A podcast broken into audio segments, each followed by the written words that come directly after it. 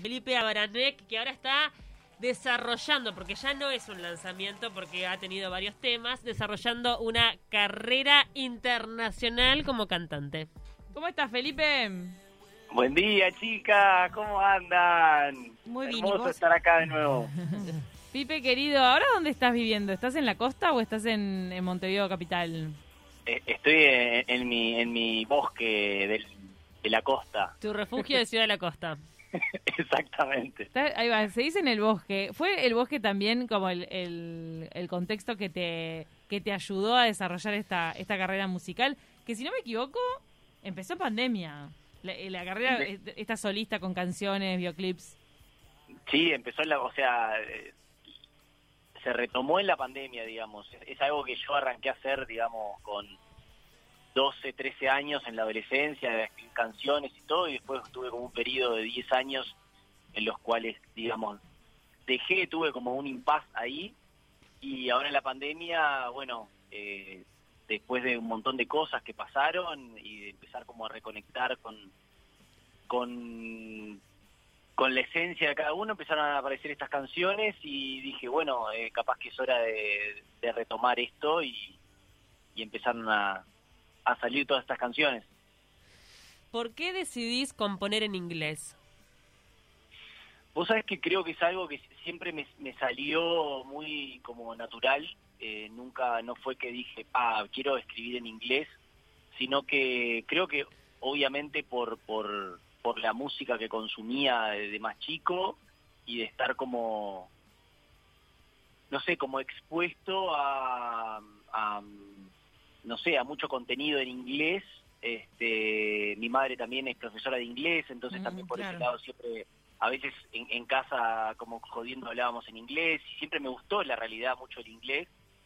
Entonces eh, creo que eh, ya te digo, nunca tuve esa instancia de decir, opa, vamos a escribir en inglés, simple, simplemente como que salió y siempre me pasó que me, me sale más fácil, tanto las músicas como las letras, eh, al revés, me cuesta más escribir en español. Lo hago porque siento que obviamente estoy en Uruguay y se me acota un montón el público, este, pero me cuesta muchísimo sentarme a escribir en español, me, me cuesta un montón. Contame cómo, cómo fue que armaste esta banda que te acompaña en, en cada una de las canciones. Recordemos que en inglés tenés Again y tenés la última que lanzaste, que ahora vamos a hablar del videoclip, que se llama Not That, Not That Strange. Strange. Es la que estamos escuchando Exactamente. de fondo, es la que estamos escuchando de fondo. Pero esta banda que te acompaña, ¿vos ya los conocías de antes?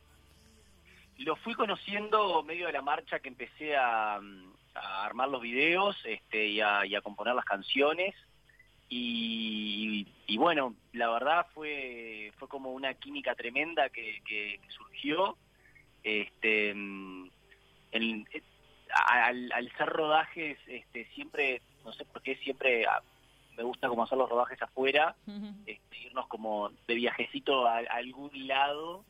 Eh, creo que es un poco por las locaciones, pero se genera como un, no sé, como irnos de gira, ¿viste? Como esa cosa de, de, De que plan. no es, ah, bueno, ¿eh? De armar un plan. Claro, exacto. Y es como, como que como que más allá del rodaje nos fuimos de viaje y entonces ya se genera como un grupo eh, muy lindo, además de que obviamente son Están laburando.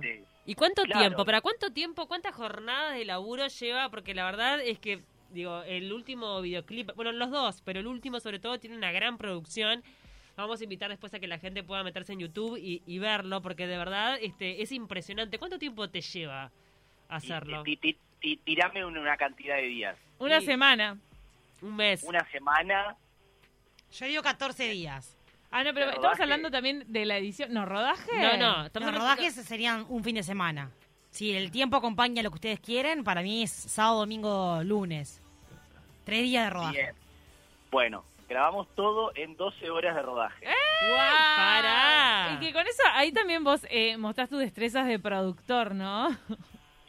Yo- Yo creo que, que- que a- a- armamos un equipo increíble, este, digamos como los cabezas de equipo, que, que obviamente estoy yo en la producción, tengo a Abel Pozzi, que es mi asistente de dirección, mano derecha, eh, que me da una mano en todo, y tenemos como también un como un, una ingeniería ajusta, ajustadísima de tiempos y como que corremos disfrutando, viste, el, el proceso y a Fer Silvera, que es el director, que, que, que bueno, que también tiene como esa esa, esa capacidad de, de, como digo yo, como ir rápido, pero bien, ¿viste? Eh, entonces, nada, la, la verdad, honestamente, no, no sería posible hacerlo de otra forma por un tema de presupuesto.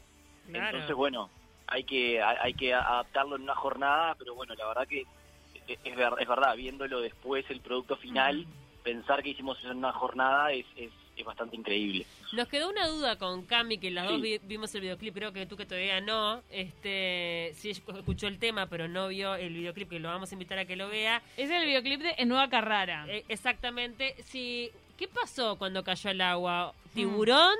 ¿Se lastimó con la barca? No nos quedó. Porque hay sangre, como que Pipe es lastimado y aparece como con- ensangrentado. ¿Pero qué fue? Bueno, le- lo, que me, lo, lo que me gusta pensar a mí, eh, y todo el video es como una gran metáfora, este, de en realidad lo que serían como los miedos y limitaciones internas de cada uno. Bien. Eh, Ah, mirá. Entonces, en realidad, eh, todo el mundo como que me pregunta Hmm. exactamente eso, ¿qué pasó? ¿Se, se pinchó con algo? ¿Hay algún monstruo abajo Ujú. lugar, etcétera, etcétera? Y en realidad, yo creo que, o sea, o sea, mi, mi visión, ¿no? Como lo que quise transmitir, este, es un poco eso, es como, como en realidad este, este tipo que genera como todo este, esta historia, como ir a querer eh, comprometerse de esta forma tan como Mm. poética y romántica, Sí. cuando le, cuando le pasa algo, tiene como un pequeño accidente, empiezan al toque a atacar como estos miedos y inseguridades y, y todos estos monstruos internos, digamos, que nos, bueno, que, que no- nos pueden llegar a, a- a causar heridas eh, físicas reales, ¿no? Porque la herida, eh, o sea, eh, eh, es real, se ve, la ve ella, Mm. pero Tiene mucho no vemos, maquillaje digamos, ahí, ¿no? ¿A quién, ¿A quién llevaste para que te haga el maquillaje ese de la herida? Que está todo lleno de sangre. Eh, ¿Ketchup? No, ¿cómo? Eh, es un poquito de ketchup. Eh, no, es Agus Rossi, que es el maquillador, y la verdad impresionante el laburo que se mandó. Este, no, y además tiene como una cosa media eh, disparatada el videoclip también, donde aparecen los superhéroes que están haciendo unos choricitos en, en las brasas y después van a rescatarte con un chorizo en la mano. O sea, ¿apelaste también un poco al humor? Eh, sí, yo creo que salió salió como un poco el humor eh, buscando, a ver, el, el- el video lo que pretende también es mostrar como la historia de un niño, ¿no? De un niño este, que todavía cree en los superhéroes, que cree en esas historias como mágicas y también entonces lo que, o sea, al introducir los superhéroes dijimos, bueno, vamos como a llevarlos a una cotidianeidad más como o sea, ¿qué, qué podrían estar haciendo Batman, Spider-Man y, el Capitán Planeta y la Mujer Maravilla Mm. cuando los llaman para una misión, ¿no? Y dijimos, Claro. bueno, estarán, no sé, tratando de salvar el, de, de combatir el crimen en una eh, Batman en la Baticueva y después dijimos, no, capaz que están haciendo picnic, comiendo unos chorizo, chorizos. claro. Claro, y en realidad como que, o sea, obviamente no- no- nos dio gracia la situación, pero fue por como como querer como bajarlos un poco a tierra también eh, y, y, y dejarlos como más en la cotidiana, ¿no? Contame, Felipe, este videoclip es el primero filmado, o sea, eh, hecho entero en Nueva Carrara, en esta cantera tan famosa, que fue también polémica durante el verano, porque al principio era que no se podía visitar, después como que regularizaron el tema de las visitas. Vos conseguiste un permiso único, me imagino que mucha gente quiere filmar ahí. Sí, yo creo que la clavamos al ángulo en, en el, en, en- ¿viste cuando decís estar en el momento correcto y en el lugar Claro. correcto? Se tenía que dar. Porque creo, creo que, exacto, porque primero que la, la- la estuve persiguiendo durante meses, intentando conseguir los permisos para grabar ahí, no era nada fácil, primero no daba con la persona, Eso desde antes que explotara, ¿verdad? Antes que explotara en sentido de que la gente, se- eh, Fue- de que se estaba llenando sí, de fue- gente.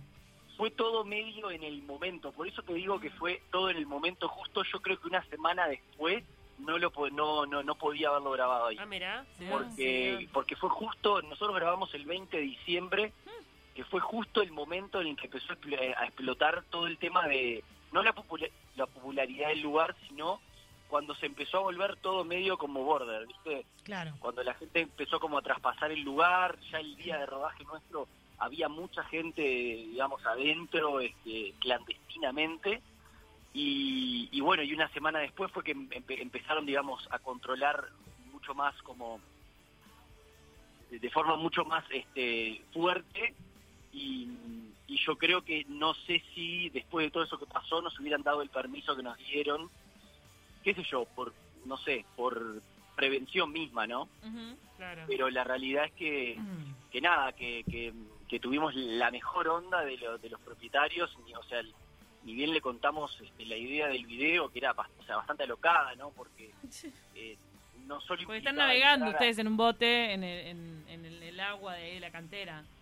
Claro, exactamente. O sea, no era solo entrar a la cantera, sino que tuve que decirle, mirá, vamos a meternos en el agua, vamos a meter un- dos botes, porque obviamente el- el- ustedes ven un bote, pero hay otro, el bote cámara, que es donde, van, donde va el equipo y todo.